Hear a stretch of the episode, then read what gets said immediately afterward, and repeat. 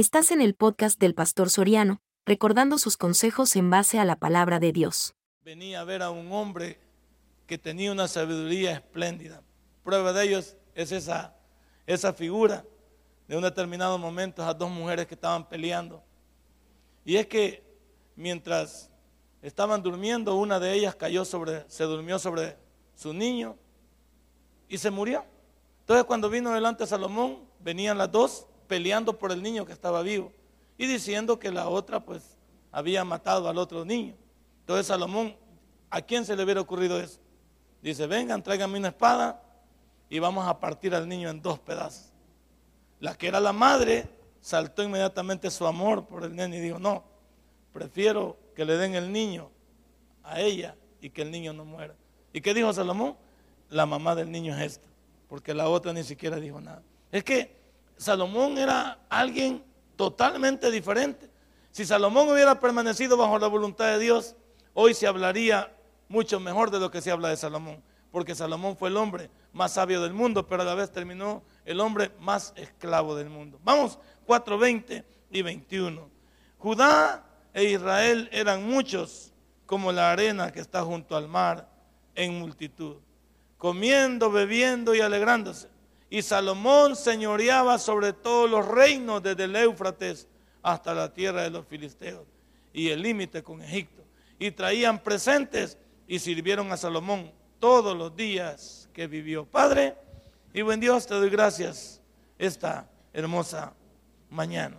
Esta mañana en que vamos a aprender de Salomón las cosas que tú le diste, las cosas que tú hiciste con él pero también aquellas cosas que no hay que imitar, porque en el camino Salomón se perdió, perdió la brújula de Dios y comenzó a vivir como él quería. Gracias por todo, mi Dios, en el nombre de Cristo Jesús hemos orado. Amén y amén.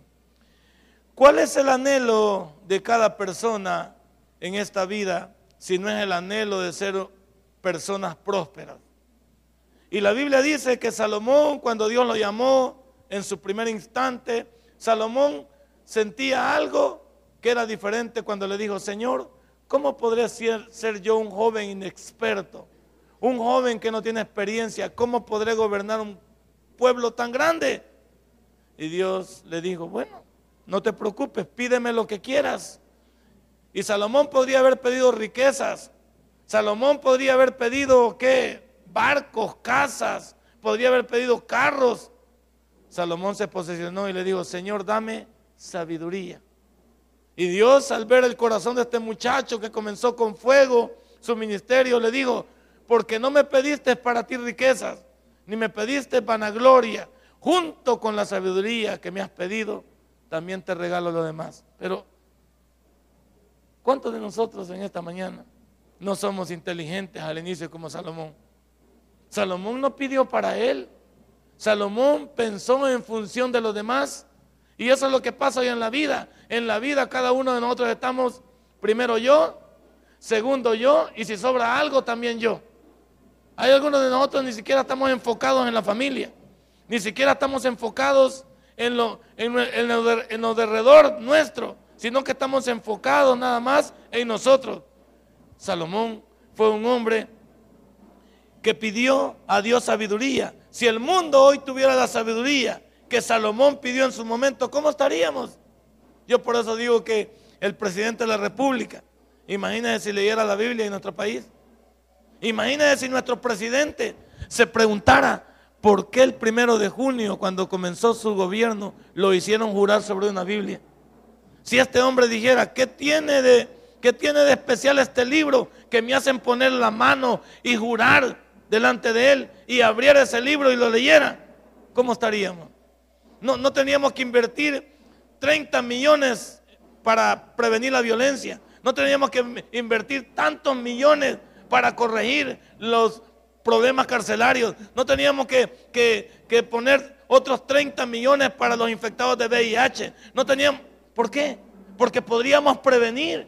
Porque con la sabiduría podríamos hacer cosas diferentes. Pero como el mundo se maneja como ellos quieren, pero como el mundo se maneja nada más viendo, llevando nada más agua para mi propio pozo y no nos importa a los demás, Salomón fue un, un, hombre enfocado en el bienestar de los demás al inicio de su ministerio. Estaba enfocado en que el pueblo no dejara a Dios. Estaba enfocado en que el pueblo siguiera a Dios. Estaba enfocado en que el pueblo fuera mejor cada día. Que diera envidia delante de los demás. Las familias de hoy en el cristianismo y especialmente las que nos toca dirigir aquí en Ciudad Dios tienen que ser diferentes. Yo no sé por qué las familias de nuestras iglesias nos seguimos comportando como los demás, como dijo en los anuncios, si podemos ser diferentes. ¿Qué tal si nuestra familia, todos ya perdimos aquel eslogan de que familia que ora Dios unida permanece unida? Ya perdimos el eslogan de que la familia tiene que hacer su altar familiar. Ya perdimos el eslogan de que la, familia tiene que leer la Biblia juntos, orar juntos. Ya no lo hacemos. Hemos dejado todas esas cosas, nos hemos acomodado. Hoy la iglesia ya no es la luz del mundo, sino que el mundo es la luz de las iglesias. Hoy hemos dejado nosotros de vivir para Dios. Hoy vivimos mitad, vivimos toda la semana para el mundo y queremos vivir el domingo para Dios. No hemos salido del catolicismo romano todavía. Si nos venimos a dar golpes de pecho el día domingo y a vivir como nos da la gana toda la semana, no hemos salido todavía del catolicismo. Seguimos siendo los mismos. Salomón anhelaba ser un hombre sabio anhelaba ser un hombre diferente, anhelaba ser un hombre que implantara la verdad, una situación para el pueblo que lo ayudara a ver que eran diferentes a los demás. Fíjese que Salomón, le cuento, por si usted no ha leído la Biblia, dígame cuántas batallas peleó Salomón. ¿Cuántas batallas peleó Salomón? Ni una, si, él nunca fue a la guerra. ¿Y sabe por qué nunca fue a la guerra? Porque su papá, el rey David, había dejado un reino unido. A David lo respetaba todo el mundo. Entonces cuando David murió, dejó un reino unido que hasta sus enemigos eran tributarios para con él. Cuando Salomón tomó el recambio de su papá, tenía un reino unido. A ese reino unido, fuerte y poderoso, le agrega sabiduría. ¿Para qué necesitaba guerra? ¿Para qué necesitaba guerra? Si tenía, es como, pasémoslo a los hijos. ¿Qué tal si nuestros hijos Usted que está enfrascado en dejarle pisto a los hijos, en dejarle, en dejarle una herencia. ¿Qué tal si nuestros hijos, cuando reciben su herencia, tuvieran inteligencia para saber qué hacer con ella? Pero ¿cuántos hijos se les puede dejar una herencia?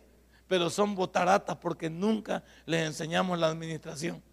Porque nunca les enseñamos a valorar. Porque nunca les enseñamos a cuidar. Porque nunca les enseñamos el orden. Porque nunca les enseñamos el valor de las cosas. Ese es el problema.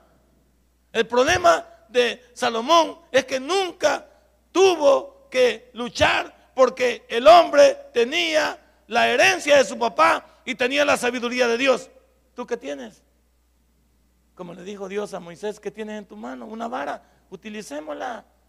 Utilicemos ese pedazo de palo bajo mi poder. ¿Qué puede hacer esa vara en las manos de Dios?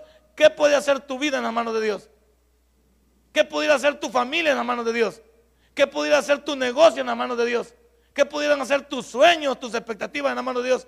Pero como todo lo queremos mezclar con el mundo, siempre andamos pensando qué podemos hacer, siempre andamos pensando cómo lo podemos solucionar.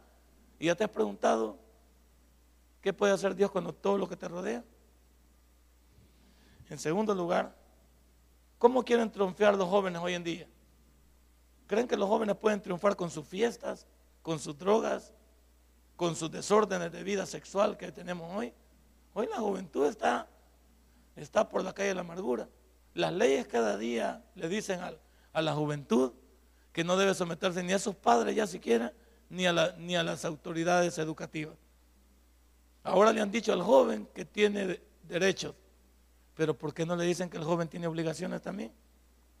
¿Por qué no le dicen al joven que debe de prepararse, aprovechar lo que sus padres entregan? ¿Por qué no les dicen que se alejen de las drogas?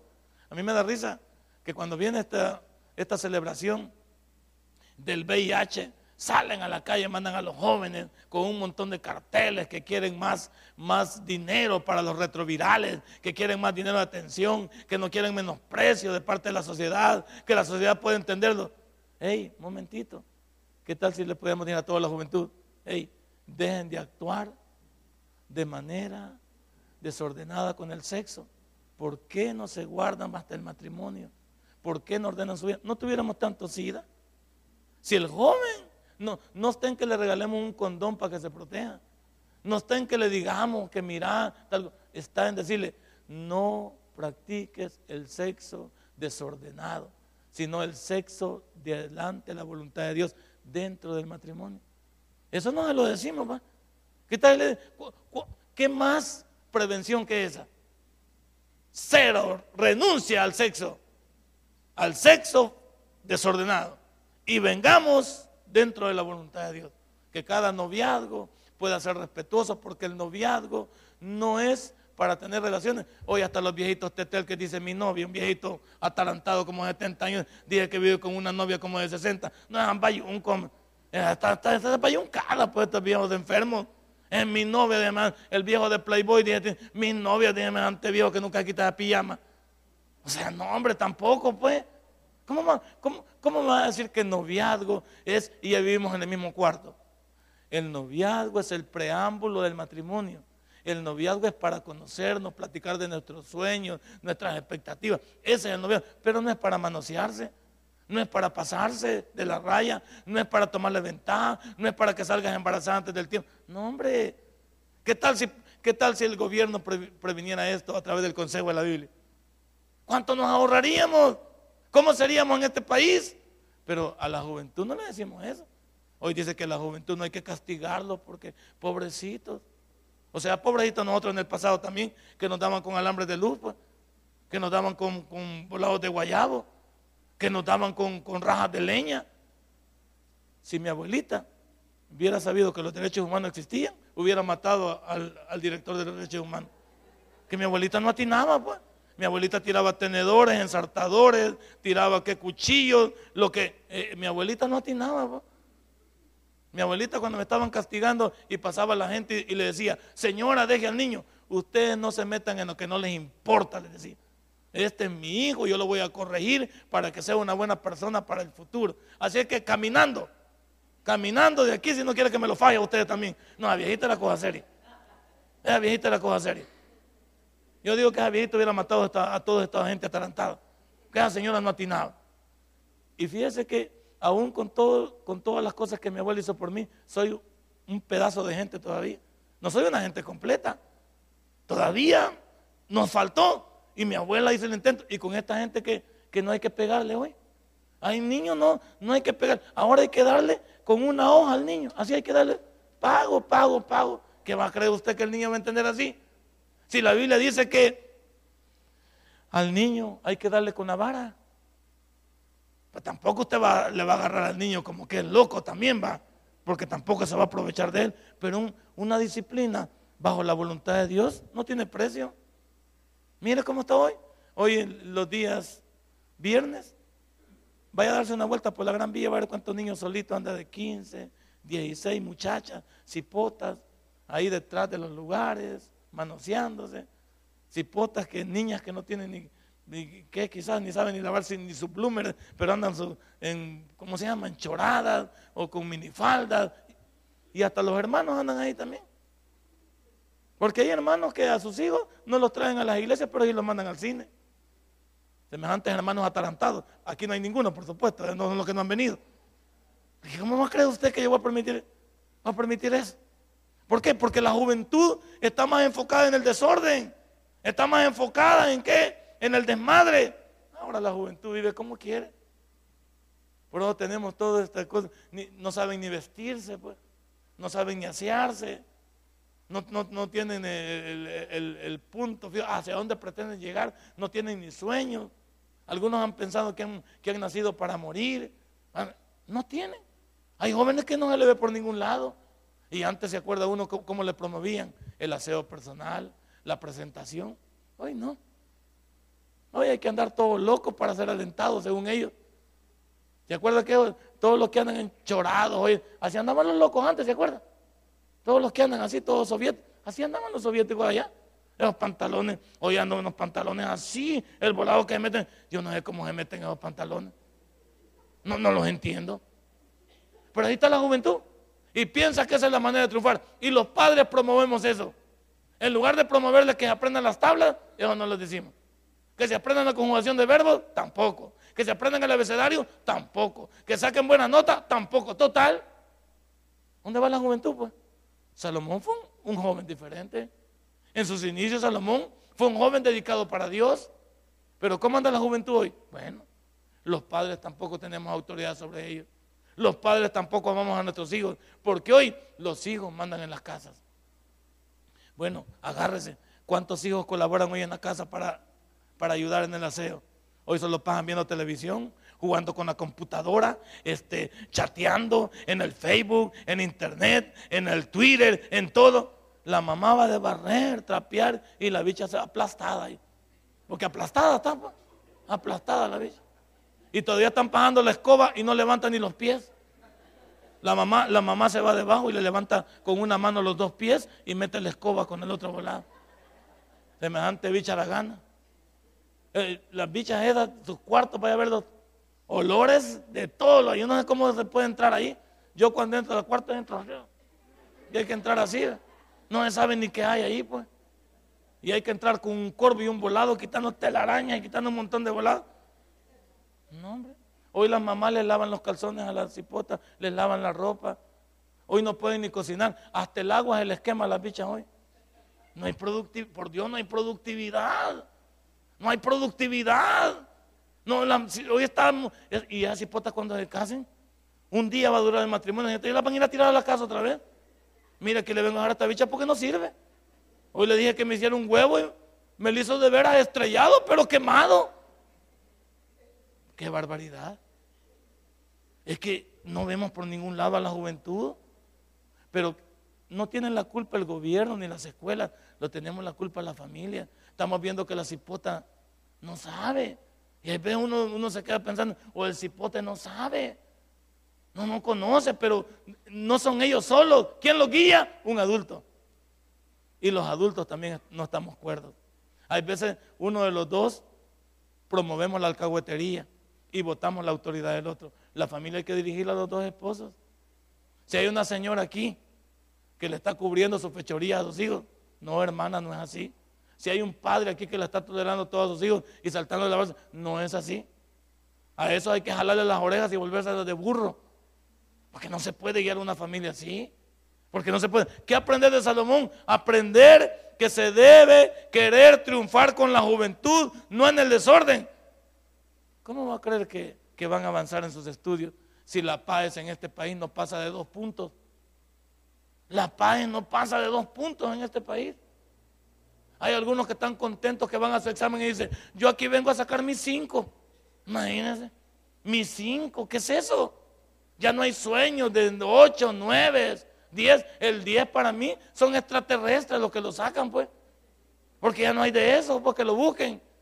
Hoy los hipótesis están, acomodados, por eso hoy mandan ellos en las escuelas, hay que pasarlo. El Ministerio de Educación dice que a los niños hay que pasarlo porque no se van a volver locos. No, si locos ya están. Que al niño no hay que ofenderlo, por Dios. Hoy los pasan con cinco, los pasan con seis. Y antes, ¿se acuerda cuando uno sacaba mala nota? ¿Qué hacían los papás de uno? Hoy vas a repetir el grado otra vez, le decían. Así le decían a uno. A mí hasta notas no. Hoy lo va a repetir. Hoy los padres bien contentos que el niño a los seis se lleva. Y bien contentos. Y como, recuerden una cosa, que hoy como la educación es muy privada, a los colegios no les conviene dejarlo mucho porque pierden el piso. Entonces pasan a su hijo. Lo pasan, pero el niño no sabe nada. Pregúntele las tablas, ni uno por uno sabe cuánto es.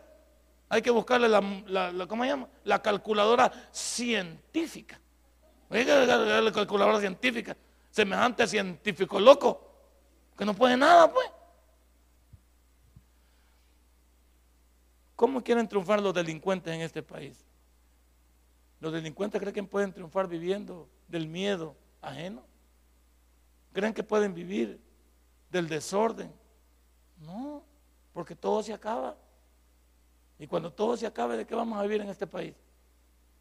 ¿De qué vamos a vivir en este bendito país si la juventud no va hacia ningún lado en primer lugar y todos los demás promueven el desorden en este país, ¿cree usted de qué, de nos volveremos en este país? Primero, los jóvenes están muriendo y no saben por qué. No se están preparando. Están viviendo, pues, de la calamidad de los demás. Y el delincuente está promovido con, hoy está promovido de qué? De que haya secuestros, violaciones, asesinatos, y nadie puede con este problema. Pero, ¿por qué cree que ha pasado todo esto? Porque hemos sacado a Dios de nuestras vidas. Salomón comenzó a fracasar cuando sacó a Dios de su vida. Salomón la comenzó a regar cuando se comenzó a ir en pos de otros dioses. Y las iglesias también estamos los demás. Yo vuelvo a preguntar, cuando usted viene a la iglesia, ¿por qué deja a sus hijos en su casa? Si sus hijos necesitan a Dios también. Y hay padres, imagínense que hacemos esto. Venimos nosotros a la iglesia, dice que a orar por nuestros hijos y a nuestros hijos los dejamos con sus amigos. les pagamos el cine para que se vayan. Les pagamos para que se vayan a las canchas deportivas. ¿Y cómo es posible que vengamos a orar por ellos si ellos no, no escuchan la palabra de Dios? Es imposible que ellos vayan a cambiar. Nuestros hijos y nuestra familia debería estar donde nosotros estamos. Yo soy de aquellos que digo, si morimos, muramos todos juntos, pues. Pero no quedemos pedaceados, pues. Hay familias que no traen a sus hijos a la iglesia. Ese muchacho de las pandillas que le fui a predicar a este tutelar de menores de, aquí de San José Las Flores, como era Tonacatepec muchacho tatuado, pero sí que ese bicho estaba tatuado, tatuado, todo. Yo cuando lo vi, lo vi a él receptivo, me dice, pastor, ¿cómo está? Bien, le digo yo, ¿cómo está? ¿Cómo te llamas? Fulano, me dice. Qué bueno que nos haya venido a visitar, me dice, porque algunos no nos vienen a visitar nadie y nosotros aquí, pastor, me dice, me puede traer una Biblia y todo. Y comenzamos a hablar con el cipote. Y le digo yo al cipote, la pregunta es mío, ¿y por qué te tatuaste vos todo? todo. Si te puedo preguntar, no te ofendo, le digo. Te puedo preguntar sin ofender, ¿por qué te tatuaste todo? Le digo. Y me dijo, yo me tatué todo para que la gente me tuviera miedo. Yo voy a la tienda, me dijo, y pido un churro y no lo voy a pagar. Me lo regalan. Me subo al bus y le digo, señores, yo no necesito nada, ustedes quieren un dólar de cada uno de ustedes y me lo dan. Yo me subo al bus, no me cobran. Yo voy a tal parte y solo digo una cerveza a la tienda, me la dan, no la pago. A mí me gusta que me tengan miedo. Pero le confieso algo, pastor. Me, yo cuando andaba en la calle y salía a hacer fechorías, sabía que podía ser mi último día. Porque así como yo ando haciendo daño, también alguien podía hacerme daño a mí. Entonces yo tenía que actuar porque si no actuaban conmigo. Entonces vengo yo hablando con él, al final le digo, mira, quisiera que hiciera algo por ti al salir de aquí, pero no llevar celulares ni no, sino quisiera que hiciera algo por ti, algún mensaje que quieras tú que yo pueda hacer y le digo, pudiera yo hablar con tu mamá, en la, dame la dirección para hablar con tu mamá. Ay, se enojó el bicho. ¿Sabe qué me dijo el cipote? A esa vieja, y me dijo la gran palabra, no la quiero ni ver ni en pintura. ¿Cómo te pones a creer, cipote, que vos vas a hablar así de tu mamá, si una mamá, para... por mi nana estoy aquí, yo me dijo. Esa vieja siempre ha pasado metida en la iglesia, pero nunca me llevó a la iglesia. Ella pasaba metida en la iglesia, dice que sirviendo, adorando, y a mí nunca me prestó la atención, ni nunca me llevó. Todos los garrotazos, todas las penqueadas, todas las cosas que me han pasado, quisiera que ella me las hubiera hecho y no la viera. Por eso esa vieja no la quiero ni ver. Así estamos. Porque, porque nosotros pensamos que ayudar a nuestros hijos es adobarles sus cosas. Llegará un momento que hoy nuestros hijos nos ven como enemigos, pero más tarde lo agradecerán, ¿sí o no? Yo a mi abuelita no la quería. Para mí mi abuelita era el anticristo. Para mí mi abuelita era, era alguien que no me quería. Cuando ella me iba a castigar, porque ella sabía que era una, era una penqueada la que mi mamá le decía, abuelita, me vas a pegar. Claro que te voy a pegar porque te quiero. Abuelita, si me querés, no me pegues. ¿Cómo vas a creer? ¿Cómo vas a creer que no te voy a pegar? Y decía la viejita, mal enojaba, pues. Y peor que uno se ha fijado cuando le van a pegar, llora. Y, me, ¿y por qué estás llorando y no te he pegado? Yo no te he pegado. No llores por adelantado. Ya vas a llorar de verdad. Y yo ya sabía que cuando la viejita decía eso era cosa seria. Cuando sacaba su varita de guayabo, porque esa varita de guayabo solo de oír el sonido. Yo antes de que me cayera oía el sonido. Y cada vez que me caía en la espalda me reventaba la espalda. Porque ella volado te reventaba la espalda. Y no había tal cosa. Y decía, y después, y después que me penqueaba me decía, me echaba cosas en la espalda y me decía, todo esto te lo hago porque te quiero. Y esta viejita está loca, ya me dan ganas de agarrar del bucha, esta viejita está loca. Sí, pero por eso le digo que algunos somos respetuosos de lo que hoy hacemos. Por eso tenemos un poquito de temor de Dios, porque está pronto. ¿Y el que no tiene temor de Dios? Y el que vive la vida como quiere. Por eso, y los asesinos de este país hoy, ¿quiénes son? Son niños pequeños. Un niño habla como un adulto, imagínense. Un niño pequeño de 6, 7 años ya está cuenteando a una señora. Ya está diciéndole cochinada. Ya ese niño puede matar. Ese niño ya puede... Qué, qué difícil. Estas cosas no pasaban antes.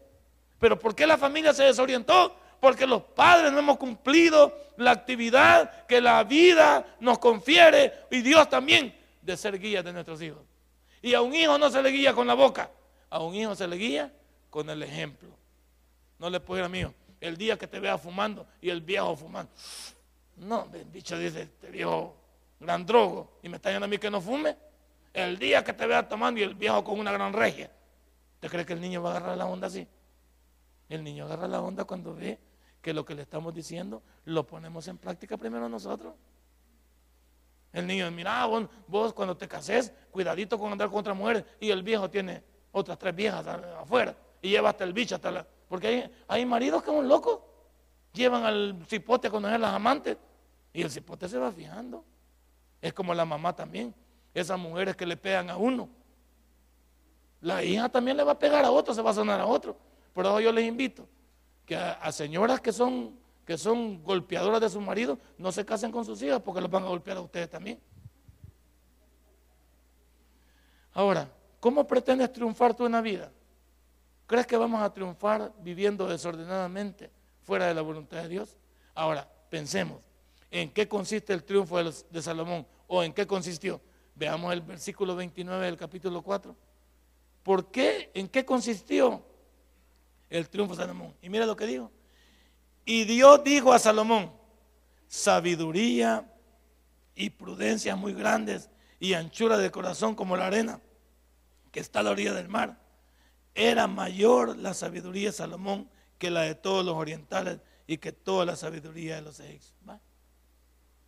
¿Qué tal si nuestra juventud y nuestros, nuestros hermanos adultos y adultos mayores fuéramos sabios? Ahí está diciendo lo que Salomón fue. Y Dios, Dios dice, tiene que venir de Dios las cosas que necesitamos. Si tú quieres vivir con tu familia bajo la voluntad de Dios, dile a Dios que te oriente. Por eso los padres deberemos de pedirle a Dios sabiduría para guiar a nuestros hijos. Por eso los hijos deben de pedirle ayuda a Dios para obedecer a sus padres y trazarse un futuro bueno para sus vidas. Por eso es que los matrimonios debemos de orar a Dios para que no se meta nadie en medio de nosotros y podamos continuar una vida amando al hombre de nuestra juventud o a la mujer de nuestra juventud. Pero como hoy todo está desordenado, no le pedimos a Dios que nos ayude, por eso estamos todos desmadrados. Las señoras hoy quieren cumplir el papel de Dios cambiando a su marido. No lo va a cambiar regañándolo, viéndole que tiene en el teléfono, registrándole la cartera, hueliéndolo cuando llega, no lo va a cambiar así. Al marido lo va a cambiar usted. Primero testificándole de Dios y luego entregándoselo en las manos de él. Señor, dígale, si este hombre no va a ser mío, llévatelo. Tranquilo, se lo entrega a Dios. Señor, si este hombre no se va a portar bien y todo, yo te lo entrego a ti para que te lo lleves. Porque yo quiero terminar con él. Yo quiero que él sea mi único esposo. Yo quiero que Él sea la persona que edifiquemos juntos. Lo mismo yo cuando veo a mi mujer así, que mi mujer sabe que la mujer, la mujer que no moleste hombre, va, ya sabe que la mujer que no moleste hombre. Mi mujer a veces me saca de onda. Y cuando me saca de onda le digo, no vayas a permitir que te ponga en las manos de Dios. Y le diga, Señor, pues sí, la verdad, si esta señora no se porta bien, llévatela. Porque ¿para qué va a servir de piedra de tropiezo aquí con tu siervo? Si no me trata bien, si no me, si no me cuida, Señor, yo te pido que te la lleves. Y vez de yo oro delante de ella, le digo yo, ¿crees que ora así? No, es que vos, no, pues sí, es que mira, no nos vamos a llevar en el matrimonio y todo loco. Así es que yo te pido, no te voy a cambiar yo. Yo ya te di el testimonio. Porque si vos tenés algo que hablar de mí, decime. Yo ando con otras mujeres, no, vos me ves cómo Dios nos ha transformado, lo que Dios nos ha dado, los hijos que tenemos. Vos ya ves eso, lo tuyo es fregadera aparte. Así es que no vayas a permitir que te ponga en las manos de Dios o que te imponga yo manos de Dios. Que te puedo imponer manos de Dios yo también, en el nombre del Señor, para que te cambies. O sea, no vayas a permitir de las dos maneras. Primero lo voy a intentar espiritualmente. Si ya no puedo, lo voy a intentar humanamente bajo la voluntad de Dios. Así que no va a permitir. Yo ahí le digo. Es que uno no, uno no puede transformar a nadie. Es como los hijos, va. Hay hijos que ya, este hijo mío, ya tiene 16. Ya le quedan, me quedan dos años con él. Y yo lo estoy ahorita terapiando, le estoy hablando, le estoy diciendo. Pero va a llegar un momento que ya no le, ya no le puedo decir nada. Él va a tomar sus decisiones. Y ahí voy a ver yo si hice mi trabajo bien. Ahorita ya no le pego, ¿para qué le voy a pegar ya? Si le pego a esos bichos que se ponen así, y, eso es todo lo que pegas. Ya veo bichos que le digan a uno, y es todo lo que pegas hoy. Bichos ya se le ponen rebelde a uno, entonces ya no le pego. Ahora lo castigo con cosas que le gustan. Le quito su celular, le quito su, su computadora, le digo que no va a ver al ingrata ya, le digo, así lo voy castigando. Le voy quitando cosas, las cosas que le gustan a él. ¿Ya para qué le voy a pegar? Si a pegarle a él es curtirlo, ya no. A él ya no lo castigo. Ahora, le digo, dame tal cosa. Hoy tenés prohibido ver televisión. No vas a ver televisión y te vas a dedicar a los estudios. Cero televisión. Y hoy no vas con la computadora también. Dame todo eso también para acá. Ahí va. Y él me dice, ¿por qué? Bueno, vos sabés por qué. ¿Querés recuperarlo? Volver otra vez a hacer como te digo. Ahí está. Y a veces me pones con cara de como retándome, diciéndome, y, no me vas a impresionar a mí. No, estés con bayuncadas conmigo. Que yo lo quiero lo mejor para vos. Y ya sabes cómo los hijos, cómo lo ven a uno, con una mirada como que lo quieren asesinar. Dice que este viejo se muera aquí mismo, que se abra la tierra y se lo trague. Pero no, yo estoy haciendo mi trabajo. Yo estoy haciendo mi trabajo. Entonces, ¿cómo, cómo pretendes tú? ¿Cómo pretendes tú triunfar en la vida? Si la sabiduría que tienes no viene de Dios, si no le pides a Dios por tus hijos, le pides a Dios por tu matrimonio, pidámosle a Dios que nos ayude. Pero le vamos a pedir a Walter Mercado que nos ayude si no sabe si es hembra o varón él. Fíjense, imagínense. Él no sabe si es hembra varón y le vamos a ir a pedir a Walter Mercado. Le queremos llamar, llamar al indio Ticuni Cansá que nos diga qué hacer. Le llamamos a la doctora Nancy que está divorciada. ¿Cómo le podemos llamar a esto que no saben cómo se llama? Nosotros a veces andamos buscando el consejo donde no hay. No hay. Para que alguien te aconseje debe tener un ejemplo. Para que alguien te aconseje debe, ser una persona que se esfuerce. Pero ¿cómo le vamos a pedir consejo a alguien que no puede con su familia? La Biblia dice que el primer ministerio del hombre es su, su familia, después de Dios. ¿Y qué es el primer ministerio? Tener su familia en sujeción. Y a mi esposa aquí cuando estamos en la iglesia le digo, en la iglesia nunca vayamos a discutir, porque no vamos a dar espectáculo entre la gente.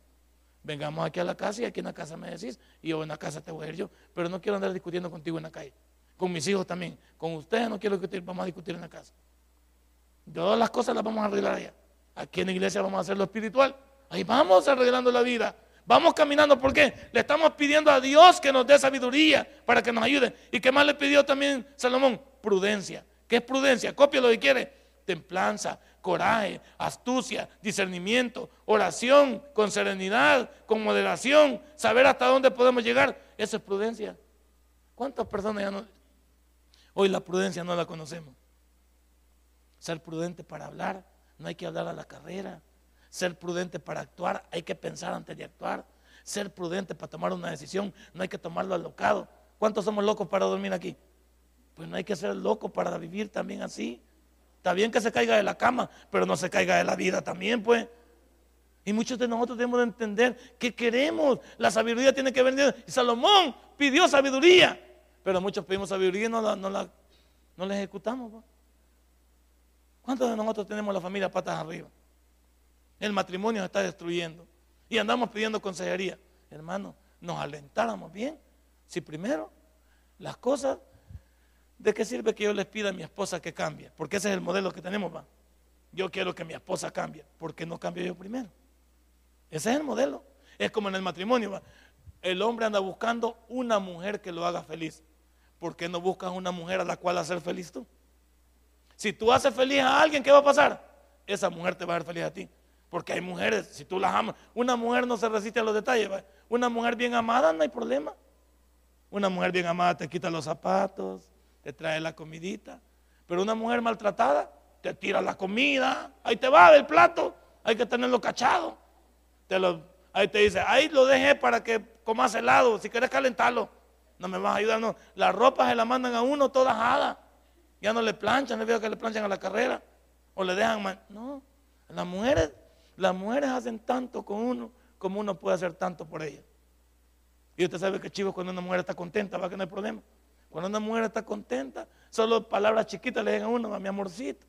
A veces a mí me dice, mi mujer me dice, negrito, me dice, ¿qué tal negrito? Y negrito vas a querer. Y cuando está enojado, como, ¡ay negro! Puña, cuando me dice, ¡ay negro! Ella no me lleva porque en la calle me dicen así.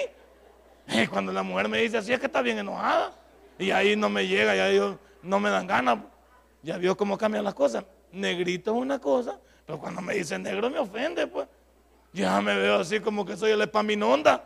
Y digo, puña. O sea, es que hay veces nosotros andamos buscando que la gente haga cosas por nosotros cuando nosotros podemos hacer de inicio. Si nosotros hiciéramos lo primero, todo lo que el hombre sembrare, usted siembra en su mujer comprensión, amor, y ella, ¿cómo va a estar? Le pide cualquier cosa, yo le pido un café y me lo trae. Y cuando esté enojada, hey, regálame un cafecito, anda, prepáratelo vos si querés. ya no me, no me lo da, pero cuando me lo trae, hasta me lo trae con semita. Se queda ahí conmigo ya, y lo encuentra hasta el tono de dulcito. Cuando está enojada, amargo me lo da. Como está amarga ella, me lo da puro amargo. ¿Y qué? Claro. Entonces nosotros debemos de entender. Menos mal que no ha venido a en el hospital. Sí, porque si no me fuera mal. Entonces, tenemos que entender. También este hombre le pidió anchura de corazón. ¿Qué es anchura de corazón? Primero, que nosotros debemos de aceptarnos tal como somos. Hay personas que no nos aceptamos tal como somos. Ya no hay cambio. Pero yo creo que la cirugía es un gasto, es un gasto descoordinado, porque imagínense esas, esas señoras que se, que se ponen esos volados de busto, ¿cómo se llaman? Silicones son, Imagínense cuando estén viejitas, se les va a caer todo el silicón de un solo, ¿verdad? O sea, se ponen pompis mentirosas. Y cuando ya estén viejitas, ¿usted ha visto alguna viejita con, calzoneta eh, de hilo dental? ¿Va que no? Todos los, todos los Mises Universos son de jóvenes, son de muchachas. Pues se ven bien, pero no de viejitas, ¿verdad que no ponen viejitas? En los anuncios que ponen, bichas. Entonces, ¿qué digo yo? Hay veces nos mentimos a nosotros mismos, no nos aceptamos tal como. La vida va a llegar un momento que nosotros tenemos que entender que todo lo que hemos hecho tendrá su resultado. Debemos de perdonarnos también, perdonar de todo corazón, porque hay quien perdona con cola. No perdone si va a estar sacando las cosas. Como esas mujeres que dicen, ah, vos te acordás que hace 30 años, puña, 30 años, imagínese. De 30 años que éramos novios. Y vos pensás que me he olvidado. No, hermana, ya no sigue revolviendo eso.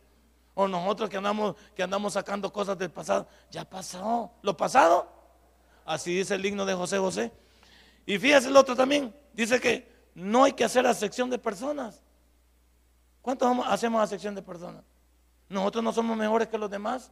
Todos en este mundo somos necesarios, ¿sí o no? Todos somos necesarios. Necesitamos del que vende el periódico, del que ilustra los zapatos, del que, del que está de conserje, todo. Aunque usted sea una eminencia. Significa que hay que ser humilde, hay que ser personas, que no hagamos acepción de personas. ¿Por qué? Porque así como yo trato a los demás, así me van a tratar a mí. También hay que discernir, discernir la realidad hay que poner los pies sobre la tierra quienes somos. Nosotros no podemos ser bayuncos de que comemos frijoles y erutamos pollo, no puede ser así. Cada uno de nosotros sabemos quiénes somos, dónde vivimos, si somos profesionales o no, si, cuáles son nuestras limitaciones. Por supuesto que eso no nos va a llevar a menosprecio, pero no hay que fingir una vida que no tenemos. No hay que vivir. De eso depende ese montón de deudas que muchas veces tienen, porque queremos vivir vidas que no son nuestras. Tenemos deudas con tarjetas de crédito, préstamos, cosas innecesarias, cosas que no son nuestras, que no las tenemos. Algún día las podemos tener, pero ahorita no. Ahorita no. No finga lo que no es. Viva de realidades. ¿Sabe usted cuánto gana? Pues eso, con eso le alcanza a usted para su vida. No creo que usted gana 5 mil, no lo gana. Pues por favor, entienda cómo se debe llevar. ¿Cuál, ¿Cuál fue el fin de Salomón? El fin de Salomón fue que cuando él se apartó de Dios, Dios se apartó de él. Ahí lo dice en Primera de Reyes 11, 9 al 11. Primera de Reyes 11, 9 al 11. Vaya, mire, no, vaya, no le vaya a pagar a usted lo mismo y a mí también lo mismo. Vaya, subrayelo. Y se enojó Jehová contra Salomón, por cuanto su corazón se había apartado de Jehová, Dios de Israel, que se le había aparecido dos veces. Y, y le había mandado acerca de esto que no siguiese a dioses ajenos, mas él no guardó lo que le mandó Jehová. Y dijo Jehová a Salomón, por cuanto ha habido en esto en ti, y no ha guardado mi pacto y mis estatutos que yo te mandé, romperé de ti el reino y lo entregaré a tu siervo. ¿Usted quiere vivir como usted quiere? Aténgase a las consecuencias. Pero los que queremos vivir cerca de Dios, nunca nos irá mal. Eso es lo que yo he experimentado desde que he venido al Evangelio. Hace 15 años que llegué al tabernáculo. Y entendí que vivir para Dios es lo mejor. No soy perfecto. No, no me la pico. No, no. Pero soy una persona que entendí que si Dios me llamó a esta nueva vida, es para ser diferente. Y al que es diferente no le tiene que ir mal. ¿Por qué le tenía que ir mal al ordenado? Al apartado del mal. ¿Por qué le tiene, tiene que ir mal al que está luchando por su familia, peleando por sus hijos, eh, peleando por, por, el bienestar, por el bienestar físico, pero de manera legal, normal y humana? ¿Por qué? Yo tengo esas mis credenciales de decir, el Señor no falla. Cuando nosotros hacemos lo que él le pidió a Salomón. No te apartes del camino. Él no me pide que vuele, no me pide que sea perfecto, solamente me dice, ¿por qué no viví bajo mi voluntad? La Biblia dice en Levíticos, dice, sé santo porque yo soy santo. Y la palabra santo no tiene que ver con volar, tiene que ver con apartarse para Dios. Santidad es apartarme para Dios. Y yo me puedo apartar para Dios. Hay cosas que yo voy a hacer y digo, eso no está bajo la voluntad de Dios, ok, no la hago. Yo sé lo que es la voluntad de Dios, ¿no? La, misma moral humana me dice lo que es malo y bueno, ¿o no? La misma moral me dice, ni siquiera la Biblia, la misma moral, tener dos mujeres es normal. No, lo normal es tener una mujer. Con que no puedo con esa, va a poder con la otra. Con que no puedo con la suegra también, y voy a poder con dos suegras. Estamos fregados. Uno le va agregando problema tras problema hijos fuera del hogar, enfermedades sociales. No, no. Yo sé los alcances de todo, pero como hay algunos que dicen, me vale, yo así soy. Nadie se mete en mi vida, no se han metido, nadie le importa, yo veo mi vida. Bueno, yo gano mi dinero, yo lo gasto. Bueno, así es. Esta mañana hemos aprendido que hay cosas en Salomón que debemos de imitar, pero hay cosas en Salomón que debemos dejar. Por favor, tú has recibido el consejo pon en práctica en tu vida y te irá bien. No porque yo lo digo, lo dice Dios. Denle un fuerte aplauso a nuestro Dios. Padre y buen Dios, te doy gracias en esta mañana. Gracias, mi Dios, por traernos a Ciudad Merliot y por recibir este consejo. Gracias, mi Dios, porque Salomón nos enseña. Si este mensaje ha impactado tu vida, puedes visitarnos y también puedes buscarnos en Facebook como Tabernáculo Ciudad Merliot. Sigue con nosotros con el siguiente podcast.